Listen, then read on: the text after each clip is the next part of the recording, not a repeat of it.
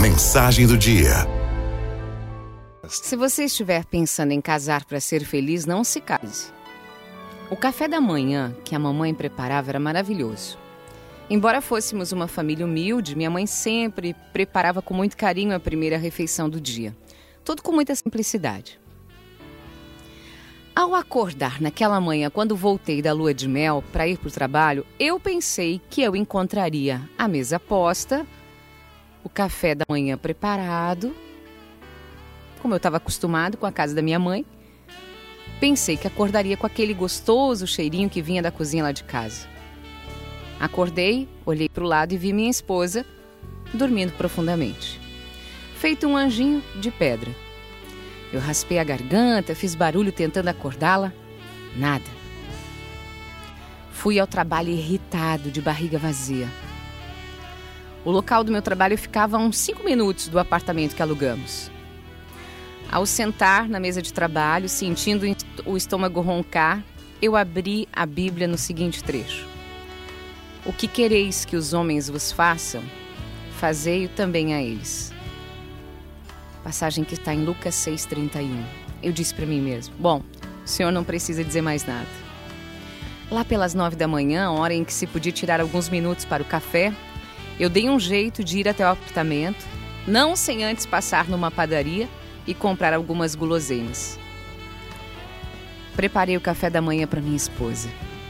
Ela acordou com aquele sorriso tão lindo, parceira. Bom, estamos para completar bodas de prata. Nesses quase 25 anos de casamento, eu continuo repetindo esse gesto todos os dias. E com muito amor. Eu tô longe de ser um bom marido, mas a cada dia me esforço ao máximo. Eu tenho muito a melhorar. Tenho que ser mais santo, mais paciente, mais carinhoso. Eu ainda me sinto longe de tudo isso porque o modelo que estou mirando é Jesus. Em Efésios 5:25 diz assim: Maridos, amai as vossas mulheres como Cristo amou sua igreja e se entregou por ela. O matrimônio é um desafio, pois a todo momento temos que perdoar e pedir perdão. Cada dia temos que buscar em Jesus isso, pois sem Ele nada podemos fazer. Quando Paulo se despedia dos cristãos em Éfeso, ele citou uma bela frase: É maior felicidade dar que receber. Quando se descobre isso no matrimônio, se descobre o princípio da felicidade. Por que muitos casamentos não têm ido adiante? Porque o egoísmo tomou conta do casal é o cada um por si que vigora. Estamos na sociedade descartável, copo descartável, prato descartável, tudo descartável.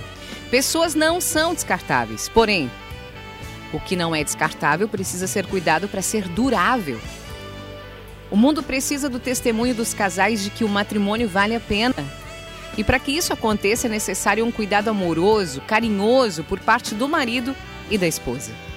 Pois ambos têm o dever de cuidar um do outro com renovados gestos de carinho e perdão todos os dias.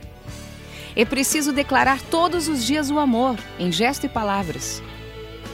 A primeira palavra que eu sempre digo para minha esposa ao iniciar o dia é: Eu amo você. Não é fácil dizer isso às vezes, pois muitos dias eu acordo de mal comigo mesmo.